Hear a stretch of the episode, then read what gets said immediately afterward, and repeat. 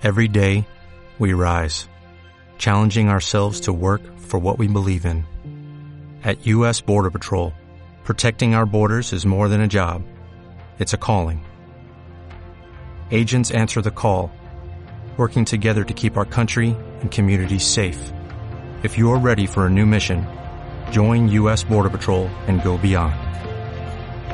Learn more at cbp.gov/careers.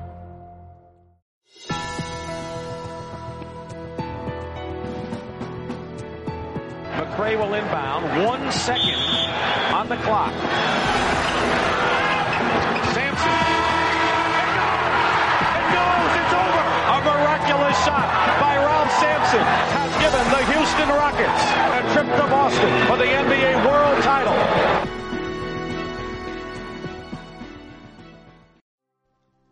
Muy buenas tardes a todos y bienvenidos una semana más a Buzzer Beater. Iniciamos el capítulo 49 adentrándonos en el último mes sin NBA. Es hora de iniciar las previas, a expensas por supuesto que algún traspaso importante nos pueda tirar por tierra el trabajo. Pero las vamos a comenzar ya y cada semana analizaremos una división. Comenzamos con la Central Division. Antes, como siempre, las noticias de la semana.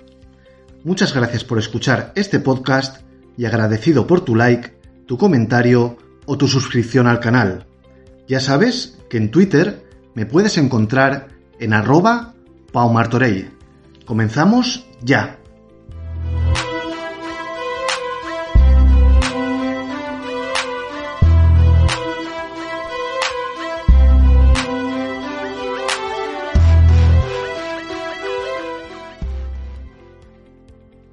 Y empezamos esta sección de noticias con algunos movimientos interesantes de mercado.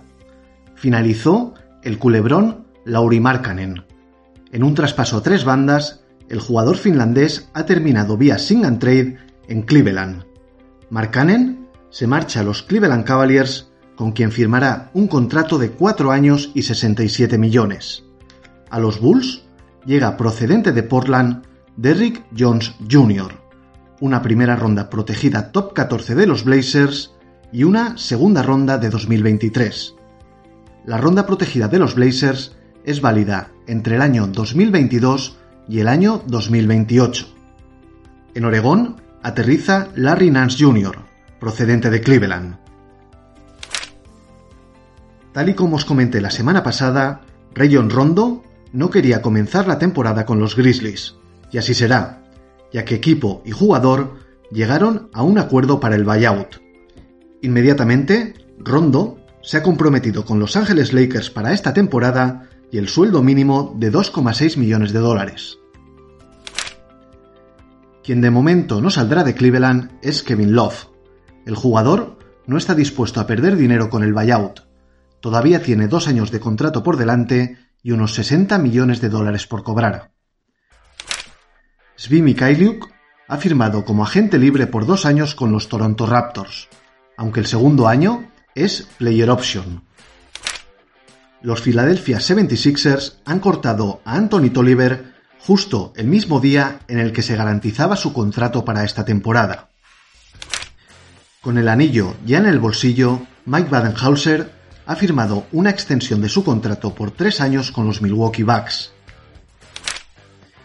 Tras 14 años en activo, Jared Dudley se retira finalmente y entra directamente a formar parte del staff técnico de los Dallas Mavericks. Dudley coincidió dos años en Los Angeles Lakers con Jason Kidd, actualmente entrenador jefe de los Mavs. Aaron Gordon y los Denver Nuggets muy cerca de llegar a un acuerdo para la extensión del contrato. A lo máximo que puede optar Gordon, a quien le resta esta temporada de contrato, es a cuatro años y un total de 88 millones. Más noticias. Nerlens Noel, actual pivot de los Knicks, ha denunciado a su exagente Rich Paul por dejación de funciones, ya que considera que la mala gestión de Paul y de la agencia de representación Clutch Sport le ha costado a Noel unos 58 millones de dólares perdidos en contratos no firmados. Hay que recordar que en 2018 los Mavericks le ofrecieron a Noel un contrato de 70 millones por cuatro años, rechazados por el jugador y su agente Rich Paul. Desde ese momento, Noel solo ha ganado 9 millones en tres temporadas. De André Jordan, todavía con dos años de contrato y 20 millones por cobrar, espera no comenzar la temporada con los Nets tras quedarse absolutamente fuera de la rotación de Steve Nash en los pasados playoffs. Suenan Los Ángeles Lakers como posible destino.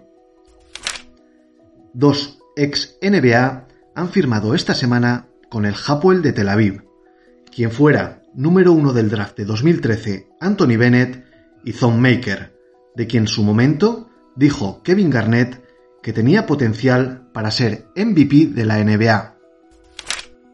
Emony Bates, proyectado como número uno del draft de 2022, se ha comprometido con la Universidad de Memphis y jugará a las órdenes de Penny Hardaway. El base de Orlando Magic, Michael Carter Williams, se perderá el inicio de la temporada por culpa de una lesión en el tobillo que ha necesitado cirugía. Y tras dar un repaso a las noticias más importantes de la semana, nos vamos directamente a la primera previa de la temporada 2021-2022. Tis the season, a season of belief. NBA opening night gives everyone hope. Every fan, I love Toronto. Purple and gold. every city, Opening night is always something special. every team, every player. There's always a new energy at the beginning of the season. This year is a different type of year. You gotta have hope, you gotta have faith. You see that look? Bueno, pues a poco más de mes y medio para que inicie la temporada 2021-2022, toca hacer las previas. Y vamos a comenzar con la previa de la división del campeón, la de los Milwaukee Bucks, la división central. Y para ello tengo a mi lado a mi amigo Marcos del podcast Cancha NBA. Marcos, ¿qué tal? ¿Cómo estás? Buenas, ¿qué tal, Pau? Pues nada, encantado de, estar otra vez aquí y bueno, para empezar el análisis de una temporada que la verdad que se prevé, yo creo que histórica, porque bueno, tenemos eh, una cantidad de equipos que van a pelear por el anillo y bueno, hoy estamos con una división central que como bien tú dices, pues al final liderada por los Bucks, pero bueno, que también tiene otros equipos con cositas interesantes. No sé si a ti te pasa como a mí, pero cuando está acabando la temporada, eh, siempre dices, ostras, a ver si termina rápido porque estoy ya cansado, demasiada NBA en vena, y luego cuando pasan 15 días, 3 semanas, ya lo ves tan lejos el inicio de la siguiente temporada que se hace larguísimo el verano. Y eso que este verano ha sido más corto de lo habitual.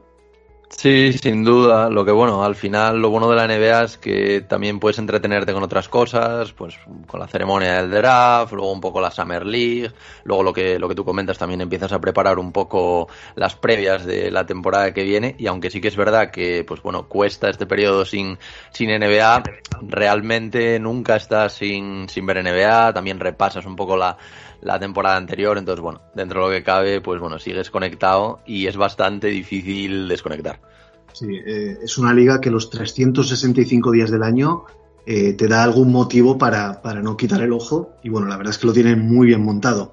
Bueno, Marcos, pues vamos con la, con la división central y tenemos que empezar por los campeones, los Milwaukee Bucks, uh -huh. que cerraron el año anterior de manera inmejorable, que la regular season la, la terminaron terceros de la conferencia este con un 46-26 de balance.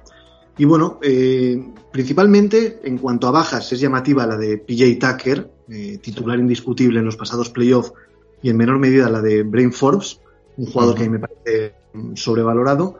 Y bueno, han, han, añadido a Rodney Hood, vamos a ver cómo está de las lesiones que le han masacrado últimamente al bueno de Hood, George Hill, que vuelve a, a Milwaukee, creo que es la tercera uh -huh. etapa de Hill en, en Wisconsin, Grayson Allen, que llega procedente de Memphis, un tirador puro, y bueno, Semio Geleye, que, que, bueno, está para hacer bulto y no sé si va a coger en algún momento puntual el papel de perro de presa que ha dejado PJ Tucker.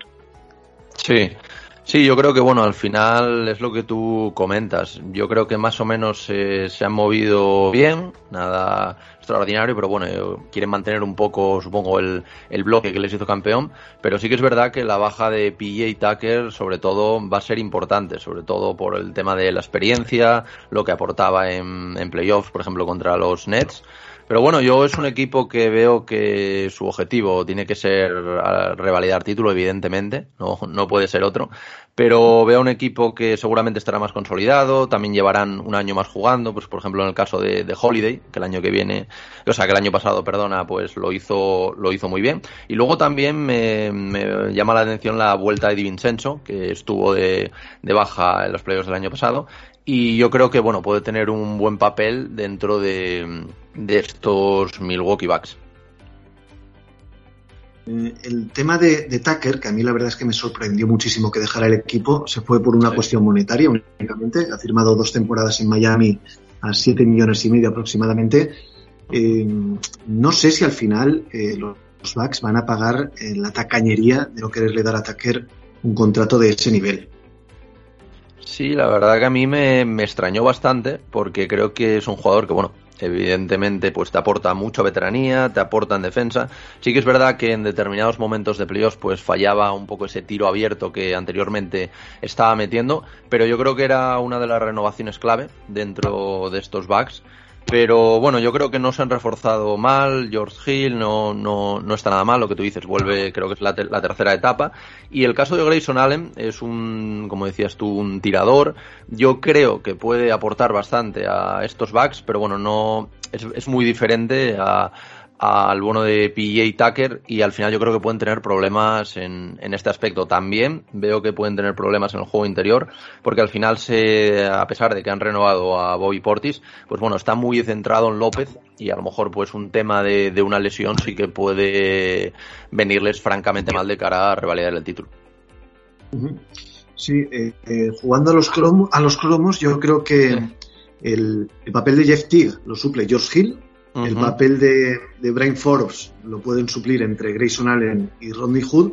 Y el de Tucker, pues yo creo que un poquito de, de Ojeleye y un poquito de Tanasis, sí. yo creo que entre los dos se van a tener que, que apañar. Vamos a ver, sí. yo creo que es el punto más, eh, más interesante de estos backs, ver, ver cómo se, se, desenvuelven sin, sin PJ Tucker, pero bueno, el núcleo duro lo mantienen, siguen Antetokounmpo, Middleton, Luke Holiday, Brook López, y bueno, la otra noticia que, que nos han dejado los Bucks en esta postseason es la extensión de contrato de Badelhauser, tres temporadas más, eh, parte de esta que, que entramos ahora. Uh -huh. Y bueno, lo, lo, que hace un anillo, ¿no, ¿No Marcos? De, de estar sí. en la picota de toda la pasada sí. temporada y verse con, con, un pie fuera después del 2 a 0 contra los Nets, pues bueno, extiende tres años y serán cuatro temporadas más las que vamos a ver a, a Mike en el, en el banquillo de los Bucks en un principio mm, merecido, pero yo sinceramente tengo serias dudas de que este entrenador vaya a cumplir cuatro temporadas más al frente del proyecto de los Bucks. Sí, sin duda. Al final, pues bueno, por algo nos gusta tanto la NBA. Al final, pues el típico pie de Durán que hizo que, que los Nets no se clasificaran. Si no, si se hubiesen clasificado los Nets, pues evidentemente Baden-Holzer estaría seguramente ya fuera. Y bueno, al final yo creo que es un, lo que tú dices, merecido por el hecho de que, bueno, eh, volvió a hacer campeón a, a, los Bucks tras 50 años, eh, consiguió su segundo anillo. Y aunque, bueno, en la eliminatoria de los Nets estuvo muy igualada, pues al final yo creo que esto es merecido. Pero bueno, también estoy muy de acuerdo contigo. No creo que, salvo sorpresa, en esta NBA tan, tan competida vaya a cumplir estos cuatro años, porque tampoco veo a los Bucks, a pesar de que, bueno, es un equipo que me gusta mucho, pero no veo a los Bucks marcando una época como, por ejemplo, pudieron hacer los Golden State Warriors con, con Stephen Curry. Pero bueno, yo veo uno de los, de los conjuntos más sólidos y a pesar de la baja de PJ Tucker, yo creo que van a competir con todo en un este que, bueno, cada vez está más competido. Ahora hablaremos de, de otro de los equipos que, que mejor se ha reforzado en esta off-season, pero yo creo que va, va a ser muy complicado y va a estar muy entretenido este año. En un principio, el quinteto titular, Ru Holiday, eh, de Vincenzo, Chris Middleton, Giannis Antetokounmpo y Brook López, y en la rotación, los jugadores principales, George Hill, Pat Conaton, Grayson Allen, Bobby Portis, y vamos a ver si Rodney Hood y Ojeleyes hacen un hueco en la, en la rotación. El objetivo, lo has dicho tú antes, Marcos, el repeat, aunque yo creo uh -huh. que en regular season, en regular season yo creo que van a ir con una marchita menos, ellos ya no tienen sí. que demostrar nada a nadie, no se tienen que desfondar durante los 82 partidos de temporada regular y su momento serán los playoffs. Posiblemente les dé igual acabar terceros como la pasada temporada en el este, cuartos, quintos, porque cuando llegue la, la, la postemporada ellos van a estar ahí, indudablemente. Sí, sin duda, yo creo que lo comenté también el año pasado, fue un punto de inflexión de los Bucks, porque anteriormente, las anteriores dos temporadas, ellos siempre habían dado todo en la regular season, perdona, y, y, el año pasado se vio, vio que bueno guardaron sus cartas y así pudieron llevar a los playoffs con esta marchita más que les había hecho falta. Entonces yo estoy completamente de acuerdo contigo, yo creo que les va a dar un poco igual la posición. Evidentemente van a ganar bastantes partidos porque, bueno, ahí tienen un conjunto, un núcleo duro muy potente y luego, pues bueno, dependerá un poco también de cómo se adapten los nuevos fichajes, eh, la labor de Josh Hill, Grayson Allen, que también yo tengo bastantes esperanzas puestas en, en este jugador.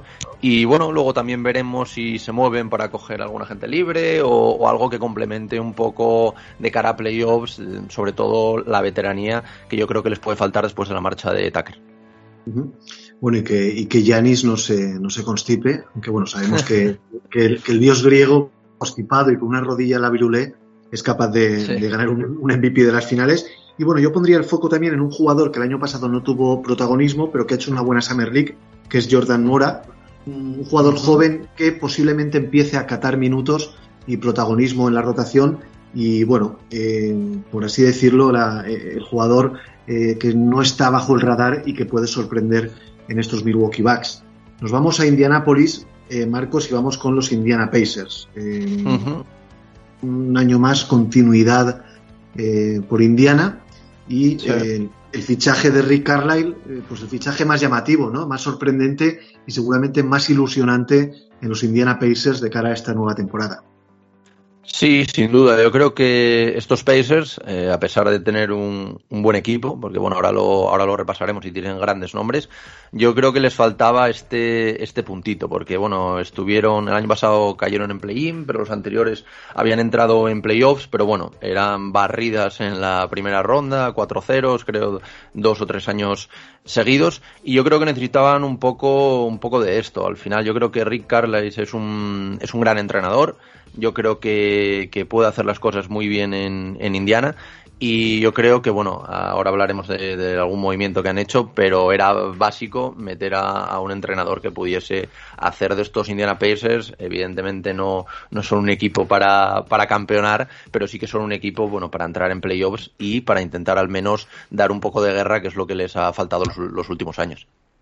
Bueno, hay que decir que la pasada temporada, en la oscura etapa de Nate Bjorkgren al frente del banquillo, quedaron novenos en la conferencia este con un balance de 34-38 y perdieron en el play-in en el último partido contra los Wizards. Y los movimientos que comentabas, eh, pues en Indiana, mmm, no de relumbrón, ningún jugador estrella, se han hecho con Chris Duarte, un escoltalero, sí. eh, pick número 13 del draft, con Torrey Craig, que dio un buen rendimiento en los Phoenix Suns la temporada pasada, le han firmado dos años, y pierden a McDermott y a Aaron Holiday. Bueno, jugadores eh, secundarios a priori. Sí, yo creo que al final Aaron Holiday, eh, bueno, sobre todo McDermott, eh, al final, pues bueno, es una pieza de rotación importante, pero bueno, no es una baja sensible como, como hablaremos ahora de los jugadores del quinteto titular. Y luego yo lo que creo que va a ser clave va a ser el tema de TJ Warren, que bueno, la temporada pasada creo que jugó tres o cuatro partidos y venía de una burbuja en la que algunos le comparaban con Michael Jordan, porque hizo tres o, o, cuatro partidos espectaculares, nadie se lo esperaba, entonces yo creo que es la gran incógnita y el gran fichaje, por, por llamarlo de alguna manera, estos Indiana Pacers. Así que yo, yo tengo ganas de verlos, sobre todo para ver este nivel y también lo que tú comentabas, el tema de Chris Duarte, que ha hecho una gran Summer League, eh, como pick 13, yo creo que bastantes buenas sensaciones con este jugador y veremos cómo se puede desarrollar en Indiana. Sí, yo creo que la, la, el regreso de TJ Warren y el drafteo de, de, Duarte han sido claves para, para, que ellos no hayan intentado renovar a, a, McDermott. Creo que en esas posiciones de escoltalero van, van bien, con Caris Lever también, que es un jugador muy importante para ellos.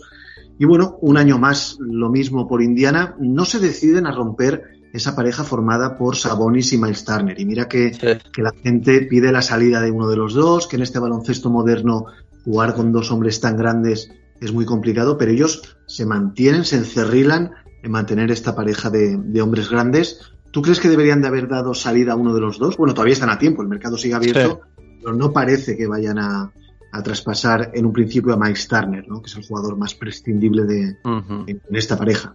Sí, yo sin duda, si tuviera que traspasar a alguien evidentemente sería a Miles Turner, pero yo creo que no, no lo van a hacer, creo que van a dar una oportunidad al nuevo entrenador para ver un poco cómo podría complementar a estos dos jugadores, pero es lo que tú dices, yo creo que en la NBA de hoy en día es bastante complicado que funcione una, una pareja así, pero yo creo que quieren intentarlo, quieren ver cómo, cómo puede funcionar, pero yo si tuviese que, o sea, si tuviese que hacer un movimiento, yo evidentemente intentaría traspasar a Miles Turner y reforzarme con, con otro jugador de cara a la temporada. Yo no veo que vayan a tener un, un, buen fit, ahora seguramente pues me equivoque y sean la mejor pareja de la liga, pero yo de, de primeras no, no lo veo. Y luego también comentar el caso de que de Levert, que también lo, lo dijiste tú antes, que yo creo que es un, para mí es un jugadorazo, yo tengo muchísimas ganas de verle ya una temporada completa jugando y sobre todo a las, a las órdenes de Rick.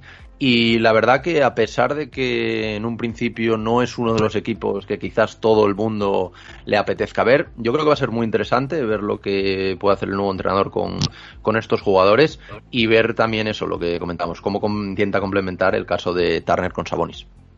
Eh, en el tema de Miles Turner yo tengo una pedrada y yo considero que un jugador que les podría venir muy bien y que está en el mercado es Porzingis. Me parece que, que sí. jugando de cuatro abierto y Sabonis por dentro sí.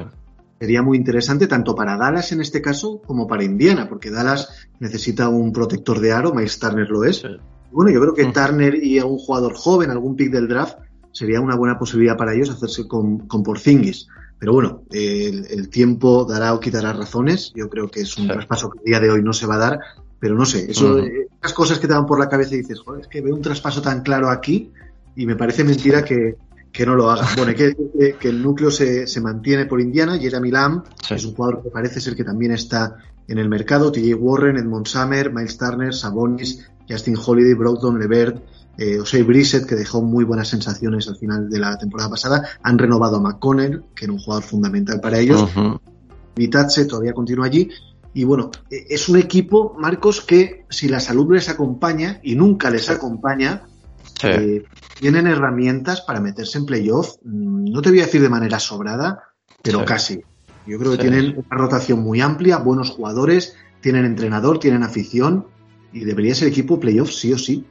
Sí, yo creo que un poco el objetivo, evidentemente, entrar en playoffs, pero yo creo que también piensan en por lo menos competir en, en, primera ronda, por eso es lo que te decía, llevan bastantes, bueno, salvo el año pasado, llevaban como cuatro o cinco años entrando en playoffs, pero no competían, se llevaban barridas en, la, en las primeras rondas y yo creo que este año veremos cómo funciona. Y lo que tú dices, si le respetan las lesiones, que no suelen hacerlo, pero yo creo que tienen equipo para competir. Evidentemente, pues al pasar una ronda ya son palabras mayores, sobre todo si, por ejemplo, entras como octavo, pero, pero bueno, yo veo un equipo bastante atractivo. Quiero ver cómo lo que hace Rick Carlisle, lo que, lo que propone en Indiana, pero veo un equipo que a mí, por lo menos, me, me apetece bastante ver.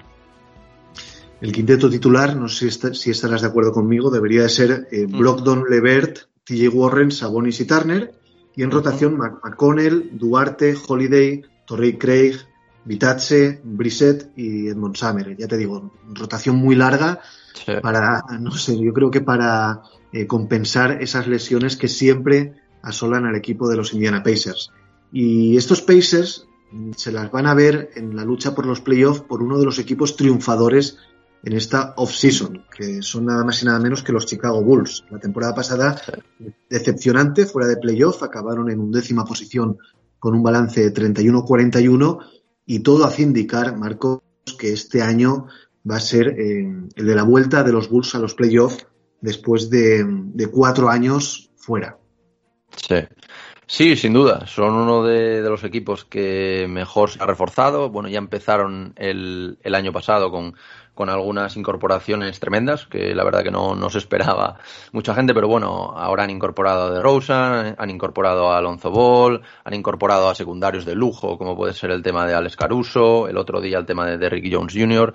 Yo creo que sin duda, es, si no es el equipo que mejor se ha reforzado, está ahí ahí también con, con Miami, que no, que no lo han hecho nada mal pero yo creo que es el año. Es el año, debe ser el año, al menos, de, de estos Bulls, de volver a, a playoffs y yo la verdad que es uno de los equipos, sin duda, que más tengo ganas de ver por lo que decías. Al final, pues bueno, son jugadores eh, muy buenos. Eh, creo que han, han conformado un, gran equipo. Pero bueno, también tengo ganas de ver a Alonso, por ejemplo, en estos, en estos Bulls, que puede aportar de Rosen.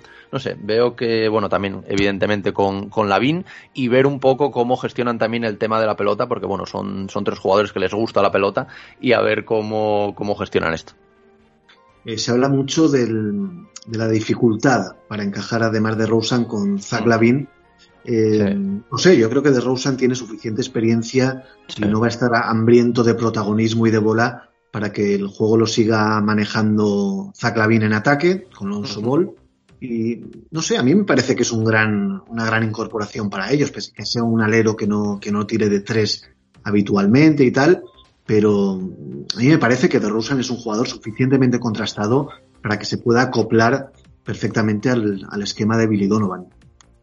Sí, sin duda, sin duda. Al final es lo que tú dices. También yo creo que la veteranía de, de DeRozan pues tendrá mucho que ver aquí. Si un poco se hace a un lado el tema de, de balón, yo creo que funcionarán muy bien estos, estos Bulls. Y luego eso me, me gusta mucho también el, el, tema de Alex Caruso. La verdad que no, no, me, no me esperaba que, que fuese a, a, estos Bulls y tengo muchísimas ganas. Yo es uno de los equipos sin duda que tengo ganas de ver. Quiero ver cómo, cómo se acoplan, cómo empiezan jugando y ver también, ver un poco cómo, cómo, cómo funcionan. Al final, el otro día, que supongo que lo hablaremos ahora, la, la, el traspaso de, de Marcanen, que yo creo que bueno, estaba cantado que tarde o temprano se iba a ir. Y yo creo que es un equipo que tiene, tiene evidentemente, tiene que tener como objetivo estos playoffs. Y yo creo que, que bueno, que pueden, pueden hacer un muy buen juego y llevar otra vez a Chicago a los playoffs, que yo creo que lo necesitaban. Es una franquicia que, que no puede estar tantos años fuera de playoffs.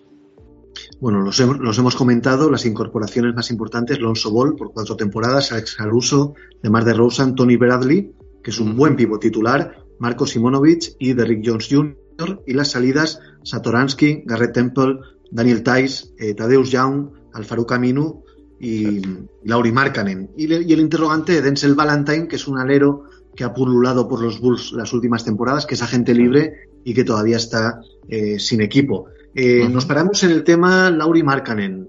Sí. A mí me da la sensación, desde fuera y sin conocer, que los Bulls han bajado los brazos demasiado pronto con él. Es verdad que viene tras dos años malos, pero uh -huh. sigue siendo un jugador joven, eh, ofensivamente muy interesante.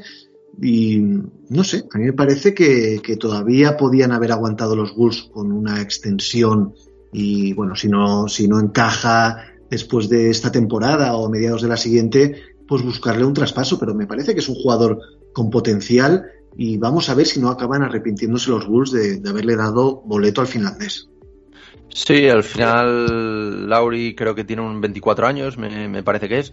Yo creo un poco que los Bulls también querían gente un poco más comprometida atrás. Yo creo que el talento de Marcanen adelante es innegable, aunque bueno, eh, lo que tú dices, las últimas dos temporadas no han sido nada buenas, pero yo creo que el traspaso va un poco por ahí. Quiero, eh, creo, o pienso que, que, quieren también jugadores más comprometidos en cuanto, en cuanto a la defensa, como puede ser el caso de Alex Caruso, aunque evidentemente como jugador no tenga nada que ver con Y yo creo un poco que, que, ha sido mutuo. Tanto Lauri quería salir como estos Bulls no, no querían confiar más en él. Evidentemente puede pasar, como tú dices, que se arrepientan ahora en, en un par de años. Pero bueno, también tengo ganas de ver a, a Markkanen. Luego hablaremos de, de ello en estos, en estos Cavaliers que, que bueno, se han reforzado interiormente de, de una manera increíble.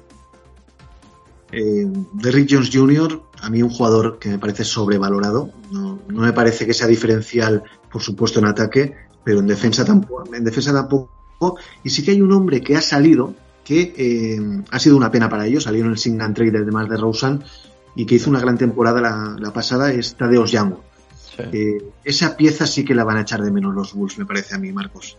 Sí, sí, sin duda. Yo lo, lo tenía aquí, aquí marcado para, para comentar. Yo creo que, bueno, que es un, es un gran jugador, pero bueno, al final cuando quieres traer a, estrellas a tu equipo y, formar un, buen quinteto titular como, como, han formado, pues al final evidentemente tienes que dar a, a, este tipo de jugadores. Pero vamos, sin duda, lo van a notar seguro, pero bueno, veremos cómo, cómo funciona este proyecto. Yo creo que es clave, evidentemente, este año. Y, nada, eso, lo que te he comentado. Yo tengo muchísimas ganas de ver. Yo creo que, que el, el, acople de Rosen va a ser clave, porque al final es el, el veterano, el veterano aquí, al final apoyando también a, a Ball y a, y a la BIM. Y yo creo eso, que lo, que lo van a echar de menos a Tadeusz Jan, pero yo creo que como van a estar ahí para, para entrar en playoffs, pues bueno, al final yo creo que va a merecer la pena. A priori, titulares Lonzo Ball, Zach Lavin, de de Rosen, Patrick Williams, que ha hecho una gran Summer League, y Nikola Vucevic. Y en la rotación me sale aquí Kobe White, Alex Caruso, Tony Bradley y Derrick Jones. Eh, buen quinteto titular, muy luminoso y, poca rotación, Marcos. No sé si me dejo algún jugador que tengas tú por ahí apuntado que creas que puede aportar. Eh, quizás Simonovic eh, tenga. Simonovic, sí, un poquito en el juego interior también, pero bueno, sí, sí que es verdad que está es un, equipo muy centrado en el quinteto titular, evidentemente. Eh, veremos cómo, cómo maneja la, la, rotación, pero bueno, la rotación tiene también grandes nombres, sobre todo el, caso de, de, Caruso, también Kobe White. veremos, aunque, aunque no sea muy de tu agrado, cómo cómo se, integra dentro del equipo de Rick Jones Jr., eh, Tony Bradley también por, por supuesto, pero bueno, yo también eh, quería, quería comentar contigo el caso de Patrick Williams, que como dices ha hecho una, una gran Summer League. Yo creo que como pilar defensivo de, estos Bulls puede, puede ser muy, muy interesante. Luego también cuando salga Caruso. Yo creo que es un equipo también bastante equilibrado, en cuanto no, no es que sea el, el mejor equipo a nivel defensivo, ni mucho menos. Pero bueno, creo que han incorporado dos, tres piezas que pueden, pueden ser muy definitorias de cara a sus aspiraciones de playoffs. ¿Nos metemos en playoff a los, a los Bulls? Yo creo que sí. También creo que es típico caso de, de la NBA de gran decepción porque siempre hay un caso de un equipo que se, que se, que se arma hasta los dientes y que al final te hacen una, no, no casan por lo que sea, lo que te decía, a lo mejor pues de Rosa no, no maneja bien esto de, de no tener tanto balón, hay problemas, entonces al final, al final es complicado lo que, lo que ya hablamos, lo que siempre se habla de que al final, pues bueno, tener tantas estrellas dentro, dentro del mismo equipo es muy complicado. Pero bueno, yo en principio, si tuviera que apostar, apostaría que estos Bulls entran en playoffs, al menos seguro asegurar este play Sí, yo estoy en la misma línea que tú, aunque luego, luego, aunque lo que pasa es que luego empiezas a ver los equipos de la conferencia este, Boston, Charlotte, Miami, y claro, alguno se va a tener que dar fuera finalmente. Pero bueno, eh, de momento ponemos a los Bulls al menos en play-in, que ya sería subir un escalón respecto a la temporada pasada, y nos vamos al, equipo que ha recibido a Lauri Markkanen, del que hablábamos anteriormente, que son los Cleveland Cavaliers, la temporada pasada 22-50, decimoterceros en la conferencia este y es un equipo, mira que es extraño este equipo, ¿eh, Marco? Los jugadores interiores, ahora se ha sabido que Kevin Love no está interesado en el buyout y bueno, eh, han incorporado a Evan Mobley en el puesto número 3 del draft, a Ricky Rubio y a Mark Cannon, que son tres jugadores que la verdad muy llamativos los tres y han perdido a, Larry, a Larry Nance, que era un bastión defensivo cuando estaba sano para ellos, y a Tauren Prince. Bueno, yo creo que en el roster lo han mejorado, no sé qué opinas tú. Sí, yo creo que es lo que tú dices, es un equipo raro en cuanto a en cuanto a cómo lo han conformado, sobre todo, pues bueno, eh, ahora lo comentaremos, pero Evan Mobley, la selección número 3 del draft, que bueno, es el, el interior de, este draft, eh, Jarrett que también lo, han renovado con un, un, señor contrato de 100 millones, eh, también la incorporación de Markkanen. La verdad que el tema de Markkanen me ha sorprendido bastante, sobre todo por el caso lo que tú comentabas, de que Kevin Love al final parece que no va a salir. Eh, bueno, evidentemente con ese contrato es complicado que, que, salga lo bueno de Kevin. Y luego también me, me, ha sorprendido que no hayan hecho traspaso por Sexton, que ha sonado para, para salir traspasado, sobre todo tras la incorporación de Ricky Rubio, que yo creo que, que venía un poco a, a suplir este, este puesto, también aportar un poco de, de, experiencia a un equipo que ahora comentaremos, pero es un equipo muy joven, un equipo que yo creo que va a ir, eh, bueno, ahora evidentemente con, Evan Mobley y también con el desarrollo de, Garland, también de, de Isaac Coro. Yo creo que es un equipo a seguir que este año, pues bueno, está muy en formación y evidentemente pues perderá muchos partidos, pero bueno, es un equipo interesante, yo creo que han empezado la reconstrucción, como tú dices, de una manera rara, centrándose demasiado en, temas interiores, en una NBA que, bueno, parece que cada vez va, menos a esto, pero bueno, es un equipo interesante, el año pasado la verdad que que lejos de un poco Garland, un poco también Sexton, pues no era un equipo eh, que apeteciese mucho ver y este año sí que es verdad que apetece bastante a mí me, sorprende que, hayan puesto a Sexton en el mercado. Marcos, un jugador joven, interesante, que ha dado un buen rendimiento, aunque se le tacha de, ser un jugador chupón. Eh, yo entiendo que la llegada de Ricky Rubio es para ayudar a madurar tanto a Garland como a Sexton sobre todo, pero no pueden confiar en Ricky para que sea su base titular, principalmente porque Rubio está en último año de contrato. Se supone que el año que, viene saldrá de Cleveland, si es que no lo hace antes. desprenderte de un jugador como Sexton a cambio de quién? De un base eh, joven, pero mejor, nadie te lo va a dar. A cambio de un pick de lotería, si lo has tenido y has elegido a Sexton y te ha dado un buen rendimiento, ¿para qué lo quieres cambiar? sí, yo, yo estoy, yo estoy completamente de acuerdo contigo, Pau. ¿eh? Yo, yo lo que te comento es lo que, lo que he leído. He leído también eh, gente, bueno, sobre todo por Twitter, de, de Cleveland, que estaban hablando de, del traspaso de Sexton. Yo, evidentemente, si fuera los, los Cavaliers, tampoco lo traspasaría. me parece un gran jugador. Al final tiene 22 años nada más y creo que, que puede hacer carrera ahí. Pero por lo que he visto, eh, Ahora, bueno, ahora no sé si lo terminarán traspasando, pero por lo menos hace, hace unas semanas sí que es verdad que, lo habían puesto en el mercado. Pero bueno, yo como te digo, me parece que, debería quedarse creo que lo que tú dices, Ricky, al final, pues incluso a lo mejor ni, ni llega a debutar. Entonces yo apostaría por tanto por Garland como, como por Sexton. Y bueno, si fuera los Cleveland Cavaliers, no lo traspasaría, evidentemente. ¿Tú crees que te da a ti la nariz que, que Ricky no comienza la temporada? Yo creo que sí que la va a comenzar. Lo que no prometo es que la vaya a terminar en Ohio. Ya. Sí, sí, seguramente quizás es lo que tú lo que tú comentas, sí que puede comenzar.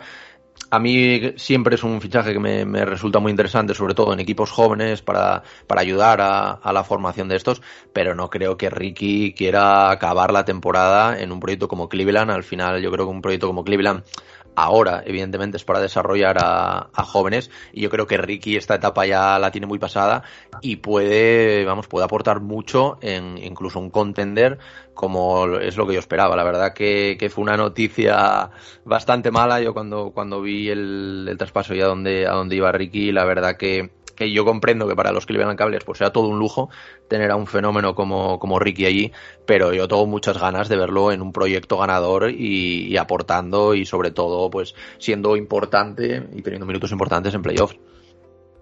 Eh, nos detenemos un momentito en el juego interior, eh, Marcos. Kevin Love, Jarrett Allen, Lauri Markkanen y Ivan Mobley. Mm, ¿Verdaderamente era necesario para ellos traer a Markkanen a cambio de, de Larry Nance, que es un jugador más defensivo, con, eh, con, experiencia y que realmente es de estos que lo hacen todo bien. No, no luce demasiado más que en los, en los mates, donde es un especialista, pero no sé, yo creo que defensivamente hablando, eh, Kevin Love en defensa es un, es un, eh, es un espíritu, les pasan por encima. Ivan Mobley todavía tiene que demostrar que está capacitado para defender bien en NBA y Lauri Markkanen atrás también es una madre. Solamente ya Retalen en un principio parece un jugador eh, con un nivel notable alto en tareas defensivas. Igual se han precipitado, me parece a mí.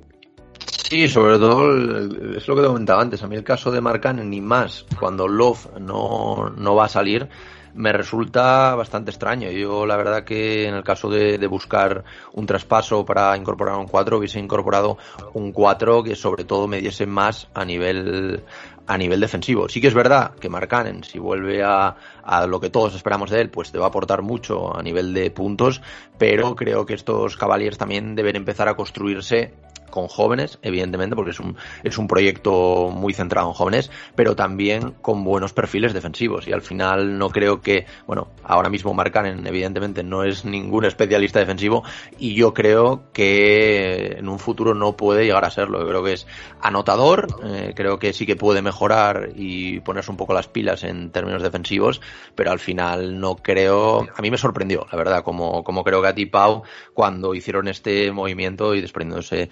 del jugador que se desprendieron para, apostar por, por Lauri. En un principio, el quinteto titular, Colin Sexton, Darius Garland, Isaac Okoro. Yo tengo esperanzas en que Okoro dé un paso adelante y se convierta en un jugador eh, sólido eh, en la NBA. Iván Mobley, que yo creo que sí que debería de, de coger el puesto de cuatro titular desde el primer Sí. partido, y Jarrett Allen, y en rotación, Ricky Rubio, eh, Cedi Osman, Kevin Love cuando esté sano y le apetezca jugar, y Lauri Markkanen. Mm, En un principio, estos son los jugadores más interesantes. También está por ahí eh, Damien Dodson, que es un jugador interesante, Dylan Windler y tal, Mm. pero bueno, son, son ya secundarios. Y el Sí. objetivo, el objetivo, Marcos, mm, ponlo tú, el objetivo que puedan tener los Cavaliers para esta temporada. Mm, Yo creo que su objetivo es desarrollarse, empezar a jugar como equipo, empezar a, a ver si, bueno, todos estos movimientos que han hecho pues encajan un poco al final, ver también el tema de Markkanen, ver cómo, cómo está él.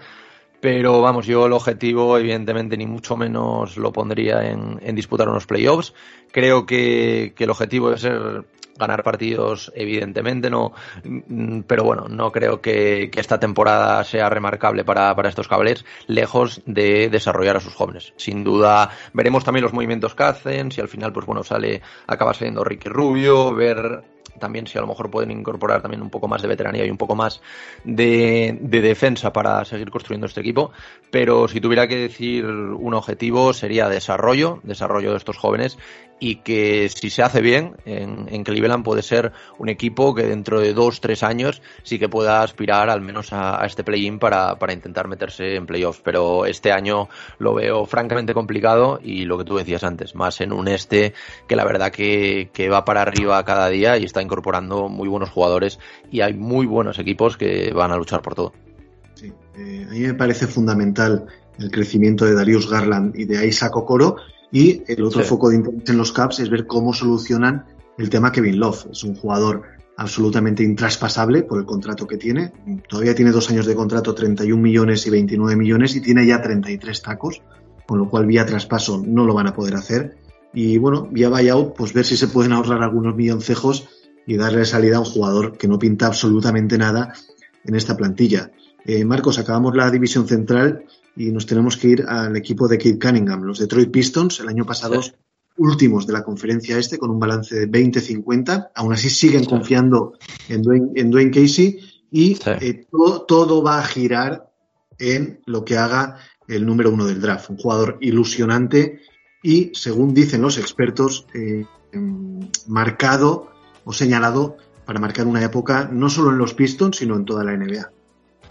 Sí, sin duda. Cuando yo creo que cualquier aficionado de, de la NBA, lejos de, de los aficionados de los Pistons, evidentemente ahora relaciona esto con, con, bueno, lo que tú comentabas con Kate Cunningham, el número uno del pasado draft, que es lo que tú dices, todos los expertos señalan en él como uno de los jugadores de futuro y próxima estrella de la NBA. Yo lo que, lo que le he estado viendo, sobre todo lo, lo he visto bastante para, para preparar el, el último episodio que he hecho de, del mock draft, y la verdad que creo que es un jugador que puede marcar diferencias. También creo que no va a llamar demasiado la atención, sobre todo desde el principio. O sea, bueno, la atención sí que la va a llamar, pero creo que le va a costar un poquito más meterse dentro de, de la dinámica de la NBA. Pero creo que al final va a ser un jugador diferencial. Creo que es un jugador alto para el puesto, un gran manejo de balón hace todo y todo lo hace bien. De hecho, mucha gente lo comparaba con Luka Doncic, aunque bueno, no, eh, no es exactamente el, el, mismo tipo de jugador. Pero bueno, yo creo que cuando hables este año de, de, los Pistons, muchísima gente va a ver a los Pistons solo para ver un poco cómo se adapta el bueno de Cade a, a este equipo. Sí, yo entre, yo entre ellos, el año pasado sí. les vi partidos. A mí me parece que, que jugaron mejor y fueron más competitivos de los que de lo que indica el número de victorias y a mí también me, me surgen dudas bueno sí. con todos los, los, números uno del draft me, me, surge la misma duda de ver cómo va a aguantar la presión y los focos porque sí. estamos hablando de que es un jugador que ha llegado con un hype tremendo seguramente se lo ha ganado a pulso pero el primer partido de la Summer League tiró mal, el segundo también sí. regular tirando a mal, y ya empezaron eh, algunos run runes de, de sí. a ver si no va a ser tanto como, como apuntaba y tal. Yo creo que los cinco o seis primeros partidos van a ser claves para él. Sí, sí, sí, la verdad que yo lo, lo, he estado viendo y es lo que tú dices. Yo creo que el número uno del draft no es para todo el mundo, creo que maneja muchísima presión, más si entras en una franquicia como, como los Pistons, que bueno, quieren empezar evidentemente una reconstrucción y quieren volver a ser competitivos, y yo creo que va a ser clave, va a ser clave cómo, cómo empieza la temporada, va a ser clave también cómo él tenga su cabeza, porque al final es muy importante para, para la NBA de hoy en día también la cabeza de los jugadores, porque bueno, hemos visto grandes jugadores que al final se, se han perdido por su cabeza, pero bueno, ahora lo comentaremos yo creo que los Pistons, evidentemente, aunque todo el mundo hable de Cunningham, pues bueno, tienen nombres también interesantes, como el caso de Killian Hayes, que, la temporada pasada, pues bueno, estuvo, estuvo lesionado y no, no pudo dar lo que yo creo que, puede dar. También tienen a Sadik Bey, que el año pasado hizo una gran temporada, tiene un nombre como Jeremy Grant. Yo creo que, bueno, más allá de que Cunningham, son un equipo que, bueno, también va a ser interesante de ver y va a ser un equipo también de desarrollar un poco estos jóvenes. Sí, lo tenía que apuntado exactamente lo que acabas de decir. Un núcleo joven interesante y al cual se une también entre las, las, altas más importantes del equipo, bueno, el comentado ya Kate Cunningham, Kelly Olynyk, que ha llegado tras, una, tras un gran final de temporada en Houston, eh, Trey Lyles, eh, que llega procedente de San Antonio, si no me equivoco, y hay un jugador eh, que se llama Luca Garza, que cayó hasta el puesto 52 del draft, que ha hecho una muy buena Summer League, aunque dicen los expertos que no es un jugador preparado para NBA, yo creo que todos los jugadores con talento al final acaban encontrando un hueco. Sí, sí, sí, veremos. Y además, pues bueno, ha caído en una franquicia que al final es lo que tú dices, está apostando por, por gente joven, pasa un poco también como Cleveland, que quieren empezar una reconstrucción a partir, bueno, en este caso, evidentemente, a partir de Cunningham, pero rodeándolo con otros jóvenes, como lo que comentábamos de Hayes, con Bay, también metiendo, por ejemplo, la un poco más veteranía de, Jeremy Grant, que no olvidemos que, que, también es un gran jugador, también tienen por ahí a Isaiah Stewart. Yo creo que, que, es un equipo que, bueno, me recuerda, aunque no tenga nada que ver, pero a estos, a estos Cavs, porque, bueno, van a empezar una, o bueno, están empezando una reconstrucción eh, con los jóvenes. Evidentemente este año pues no, no se les va a pedir que, que entren en playoffs, ni mucho menos, pero son un equipo bastante interesante de ver, porque son un equipo que del primer partido al partido 82 van a mejorar mucho y yo creo que bueno, que, pueden hacer grandes partidos. Este jugador que tiene un nombre magnífico que es eh, JT Thor, eh, ¿ha acabado en los Pistons, Marcos, finalmente? Eh, pues la verdad que no, no lo sé muy bien. número 37 del draft, pero ahora mismo me acabo de quedar en blanco creo que no, eh. creo que el draft ellos tenían el 42 y el 52, el 52 fue Luca Garza y el 42 creo que era un tal Livers o algo así, lo que pasa es que no, no, lo, no lo conozco muy bien, la verdad. Bueno, eh, en cuanto a las bajas, regalaron a Mason Lee después de un buen año en los Pistons. Wayne Ellington ha acabado en los Lakers y, y, se han deshecho de Dennis Smith Jr., ese base prometedor que comenzó en Dallas y que ha ido dando tumbos y no ha encontrado su hueco. Y continúan en el equipo eh, Hamidou Diallo, Frank Jackson, Sabin Lee, Jalili Okafor, eh, Dumbuya, Josh Jackson, que es un hombre que, resurgió de las cenizas en, los Pistons, y era migrant, bueno, casi todo el núcleo de la temporada pasada. Y yo creo que para ellos es fundamental el que Killian Hayes mm, demuestre el baloncesto que lleva dentro y que se complemente bien con Cunningham. Sí, sí, sin duda. De hecho, te, lo comentaba antes, al final el año pasado no pudimos verle porque, bueno, estuvo lesionado gran parte de, la temporada, no le respetaron las lesiones. Y yo es un jugador que ya desde el draft del año pasado tenía muchas ganas de ver. Me quedé con las ganas el año pasado y, bueno, es lo que tú dices. Veremos también cómo se complementa con Kate Cunningham, pero yo creo que, que estos dos pueden liderar la franquicia para los próximos años y también sobre todo el Sadik Bey, que el año pasado fue uno de los que más me sorprendió, creo que tuvo grandes semanas, creo que incluso fue jugador de la semana o jugador del mes, no, no, recuerdo bien.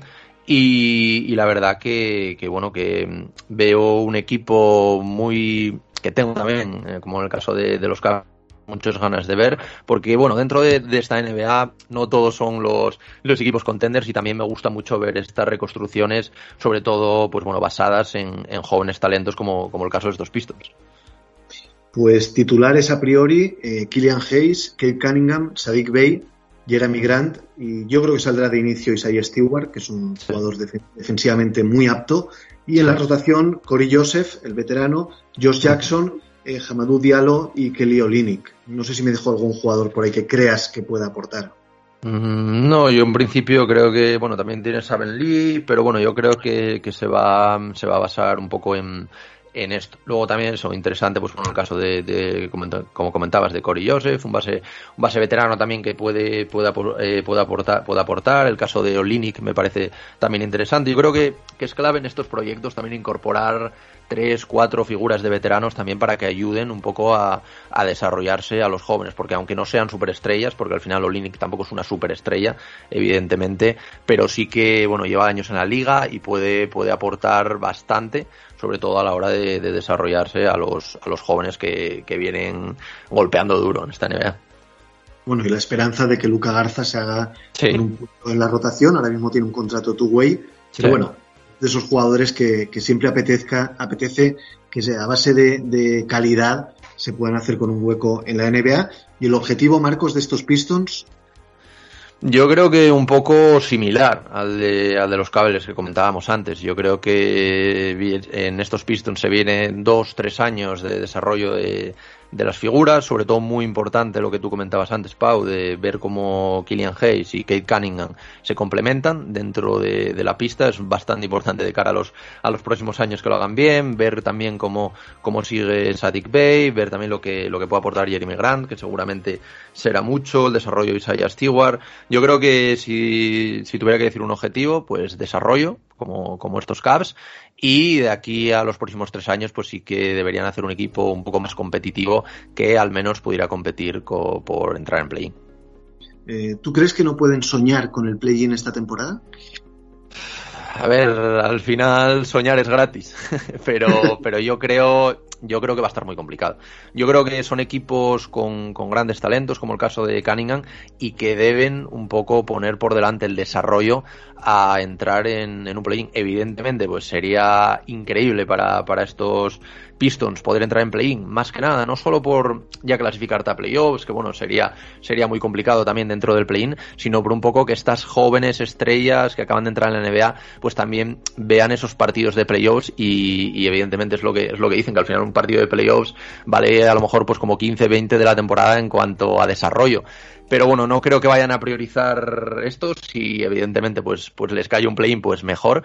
Pero yo creo que en, que en este este, que está cada vez más competido, ya, ya lo hemos comentado, con equipos como Chicago, que, que no habían entrado y vienen pegando fuerte, yo creo que va a ser muy complicado que, que puedan aspirar a este play-in. Pero bueno, ojo, veremos cómo lo que nos regala el bueno de, de, Kate Cunningham y bueno, no lo descartaría, aunque si tuviera que apostar por algo, evidentemente apostaría porque, porque no llegan a, a esos puestos. Yo creo que les pilla lejos también. Sí. Bueno, pues para finalizar, Marcos, el orden de esta, de esta división para mí, primero Milwaukee, uh -huh. segundo Chicago, tercero Indiana, cuarto Detroit sí. y quinto Cleveland. No sé si estás de acuerdo. Sí, sí, sí, la verdad que bueno, también podríamos a lo mejor alternar entre, entre Piston y Cleveland el puesto, pero yo creo que, que, bueno, evidentemente Milwaukee, aunque como tú dices, pues se pueda dejar llevar un poco, no creo que caiga más allá del cuarto o quinto puesto. Y luego los Bulls, pues bueno, es lo que la incógnita que decíamos antes. Yo creo que, que mínimo van a asegurar el play-in, seguro veremos también pues cómo se complementan. Luego los Pacers, pues son lo que tú decías, este, este equipo que, que siempre está ahí, siempre va a estar rondando ese, esa octava posición para entrar en playoffs. Y luego un poco, pues bueno, se va a repartir seguramente entre Piston y Cavaliers. Yo, si tuviera que decir, creo que los Pistons quedarían un pasito por encima de los Cavaliers, pero bueno, esta posición yo creo que, que puede ser bastante mutable y, y, veremos al final, yo creo que va a ser muy importante, pues bueno, el tema también, el tema Sexton, como habíamos, eh, como habíamos dicho, y sobre todo el tema de Hayes con Cunningham y cómo, cómo se complemente.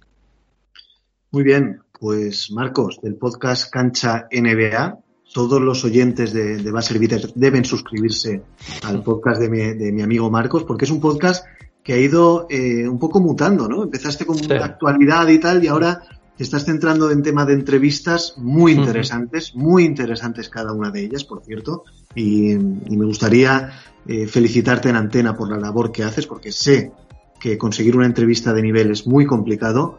Sí. Y bueno, pues Marcos, es la segunda vez que te pasas por Baser Bitter uh -huh. y agradecerte que te hayas pasado por aquí y ya sabes que esta es tu casa. Sí, sí, la verdad que bueno, comentando un poco esto que esto que decías, la verdad que yo empecé como, como un podcast un poquito lo que tú decías, más, más de actualidad, un poco como, como este podcast. Y al final, la verdad que yo cuando empecé a hacer el podcast siempre había pensado en, temas de entrevistas, me gusta de entrevistas, eh, me gusta mucho un poco ahondar en el mundo de, de la NBA, ya sea con pues entrenadores, representantes, un poco para que para dar a conocer al, al gran público todo, todo este tema, cómo, cómo está compuesta la NBA. Y la verdad que es complicado, es complicado sacar entrevistas, sobre todo son, son gente que, todo el año no, no para y, es muy complicado que tengan un, ratito para ti.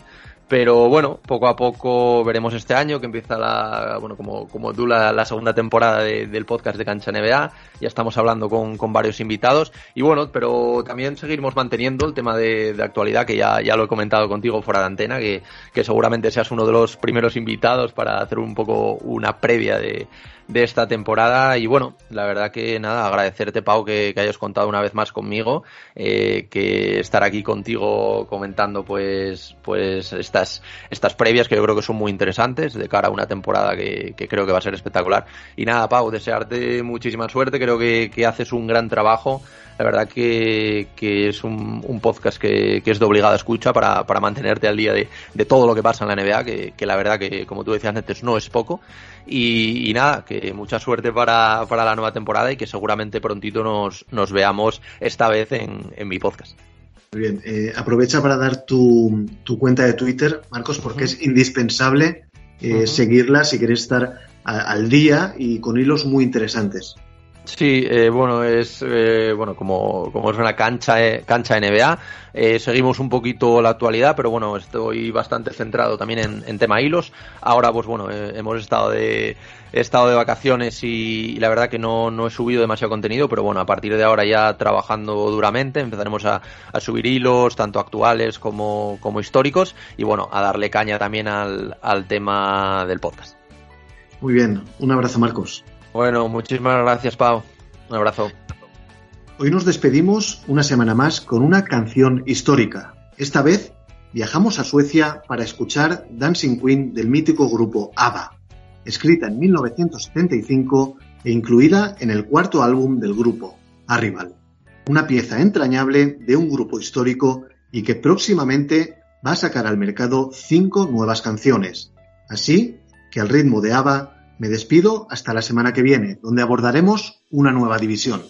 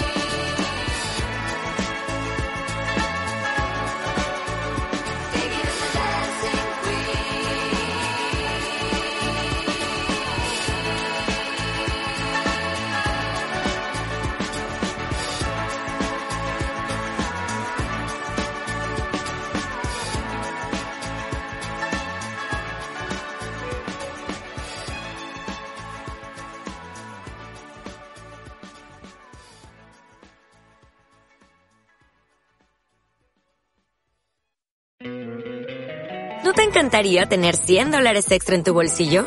Haz que un experto bilingüe de TurboTax declare tus impuestos para el 31 de marzo y obtén 100 dólares de vuelta al instante.